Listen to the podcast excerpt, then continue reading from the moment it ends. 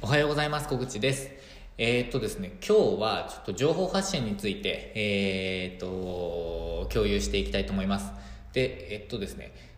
あと数日以内に、田舎でレンタルスペース運営塾というブログをえー、立ち上げたいと思っています。で、えっと、今準備中なんですけれども、えっと、これは、あの、何が目的かというと、あの、田舎で、もちろんもうその名の通り、田舎でレンタルスペースを運営したい人のための、えっ、ー、と、情報発信です。まあ、ブログですね。えー、で、何が目的かというと、まあ、自分のテーマでもある、えっ、ー、と、田舎でですね、えっと、まあ、チャレンジするためというか、あの、最低限の稼働時間で、えー、田舎で必要な最低限の生活費を稼ぐ。えー、これが、えー、メインテーマになっています。で、一応、地方移住をして人生を変えるっていうものも、あの、情報発信の中の一つのテーマになっているので、まあ、それも、なんかこう、サブタイトル的に、えー、こう、テーマの一つにはしているんですけれども、えー、とにかくですね、田舎でレンタルスペースを運営したい人、えー、その人たちに、えー、まあ、なんていうんですかね、失敗しないっていうのはちょっとかなり難しい。全員が失敗しないって難しいと思ってるんですけど、まあ、失敗の可能性を下げる、そんな方法、まあ、私がやってきて成功した方法ですね。ま、それをこう共有したいなと思っています。で、もう一つが、えっ、ー、と、ま、その、届けたい人ですね。情報を届けたい人のもう一つの、えー、なんていうんですかね、イメージとしては、地方移住をしたい人ですね。で、地方移住をしたい人で、まあ、どんな仕事しようかなって考えている人のための、まあ、一つの選択肢として、えー、レンタルスペースどうですかっていう感じの、えー、と、情報発信もしていきたいなと思ってます。で、自分も、あの、地方移住をして、そして、えー、と、まあ、一旦転職はしたんですけど、えー、その後、えー、独立をしてから、えー、レンタルスペースを知ったっていう感じなんですよね。で、え、っと、レンタルスペースに関しては、あの、もっと早く始めておけばよかったなって本当に思いました。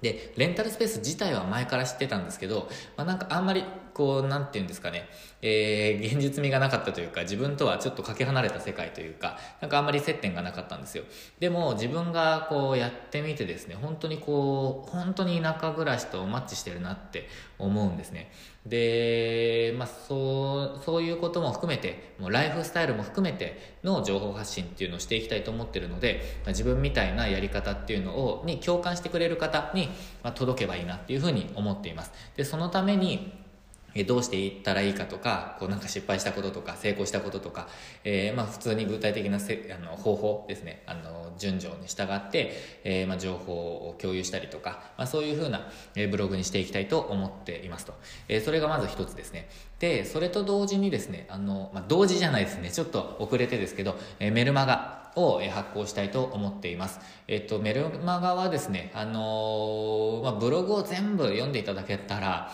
まあ、全部といっても記事がまだ、あの、そんなにないですけど、まあ、全部読んでいただけたら分かるっていうこともあるかもしれないんですけど、まあ、順序立てて見ていただくことができるっていうのがメールの良さだと思うので、まあ、ブログってバラバラに読むことになると思うんですね基本的には。でも、えっとまあ、メールだと順序立てて、あの、まあご案内することが、情報を提供することができるので、まなんかこう、なんていうんですかね、見ていただきたい順番で、こう、田舎とレンタルスペースのえー、相性の良さとか、えー、こういうライフスタイルの良さとかで、まあ、どういう、えー、ものなんだよっていうことをこう案内できるようなそういうメルマガをこうちょっと一個作りたいなと思っています。で、えー、そして3つ目。3つ目に関しては、えー、教材ですね。でこれはまあはっきり言ってしまって有料教材を作っていきます。で今はあのもうすでにコンサルを受けてくださっている方が何名かいらっしゃるんですけど、えっと、そのコンサルプログラムも、えー、正式版をリリースします。で、正式版のリリースとともに、えっと、テキスト教材とか動画教材とか、えー、ですね、まあ、そういうものを、こう、並べていこうと思っています。で、まあ、ラインナップとしてですね、並べていこうと思っています。で、えっ、ー、と、まだちょっとそれが完成していないので、いつになるかわからないんですけど、まあ、ブログ自体は、え4月中に、えー、それを、なんていうんですかね、実現をさせて、そして、えー、5月中には、えー、全部、ま、教材関係も一通り揃えたいなと思っている今日この頃です。本当は全部4月にやりたかったんですが、ちょっとですね、立て込んでしまって、えー、できなかったということと、まあ、新たなアイデアがですね、どんどん浮かんできたので、今それをやってからの方がいいかなと。あの、まあ、価値ある情報にできるかなというふうな考えもあって、えーまあ、そんな結論に至今に至っているという状況です。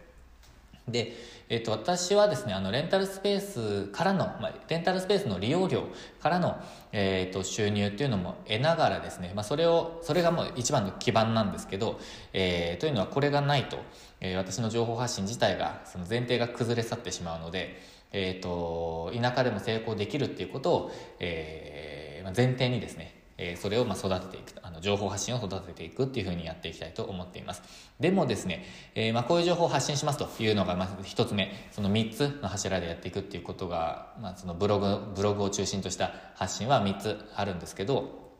ですが、えーと、田舎でレンタルスペースを成功させるっていうのは結構簡単なことではないなとも思っています。あの、最近ですね、こう田舎でレンタルスペース運営されてる方、まあ、もしくはミツさんも含めてなんですけど、あの田舎のレンタルスペースは都会と同じやり方でやっても、え、かなり厳しいと。というか全然収益化していないっていうふうな、えー、情報発信もあったので、え、ー、と、そう簡単に、えっ、ー、と、なんて言うんですか、黒字化できるとは考えていないです。で特に私は、あの、人口11万7千人、あの、まあ、統計2種類あるんですけど、あの、もう1種類は11万4千人って出てるんですけど、あの、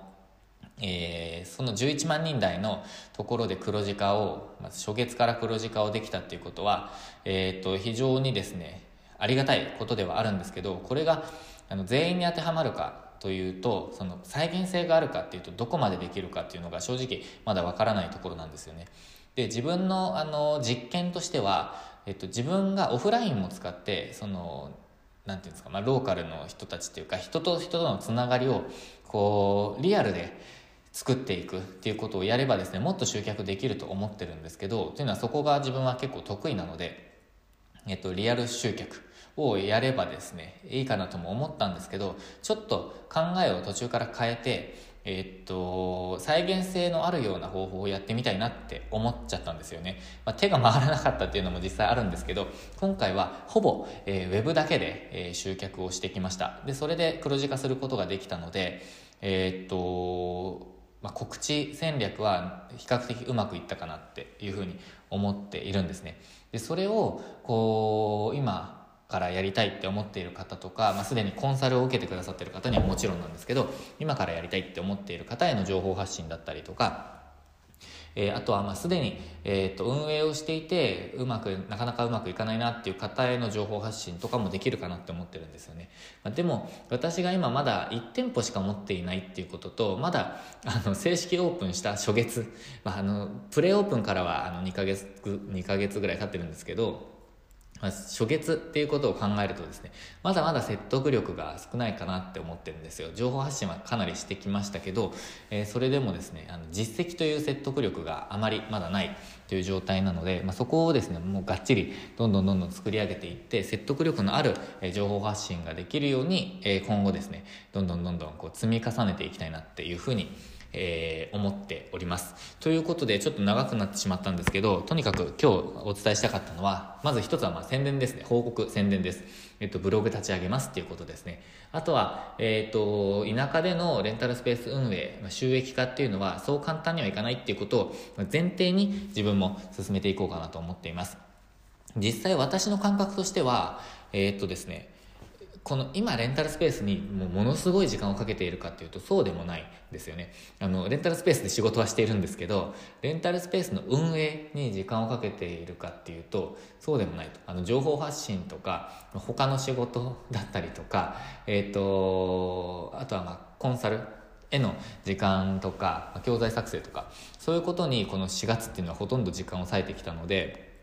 えっと、運営といえばですね、ちょっと備品を変えたりとか、お客様に、えっと、とのやり取りをしたりとか、あと掃除したりとか、まあ、そういうことばかりしてきたので、まあ、定期利用の方とあの相談っていうのはありましたけど、まあ、そういうことばっかりだったので、ものすごいもう100%コミットでやってたかっていうとそうでもないんですよね。なので、難易度としては自分としては、なんか意外とスルッと言っちゃったなっていう感じではあったんですけど、まあ、ちょっと多分立地も良かったりとかいろんな要素があると思うのでその辺りはなぜ自分が、初月から黒字化できたのかっていうことをちょっともっと深掘りして考えながら、成功する秘訣っていうのをなんかもうちょっと抽出できたらなっていうふうに思っています。ちょっと今回抽象的な、あの説明もすごく多くなっちゃったんですけどえっと、まあ、その辺りを、えー、明確化できればえー、田舎で成功できる人成功っていうのはあの黒字化できる人も増えると思いますし私の強力な武器にもなってくると思うので、まあ、その辺り、えー、どんどんどんどんちょっと、えー、強化していきたいと思っています、まあ、そのハブとなる、えー、メディアが今回立ち上げる田舎でレンタルスペース運営塾というブログになることは間違いないのでぜひちょっと注目していただけたらなと思っております。ということで、えー、私もどんどんどんどんチャレンジをしながら、どんどん変化しながらですね、やっていきたいと思っていますので、これからもよろしくお願いします。ヒマラヤでも、えー、発信していきます。ヒマラヤがですね、比較的は一番早く報告してるんですけど、あのー、まあ、ツイッターでも、あの、おいおいですね、えー、ブログ立ち上げますと、情報発信していきたいと思ってますので、よろしくお願いします。ということで今日も最後までご視聴いただきましてありがとうございました。今日もチャレンジできる一日にしていきましょう。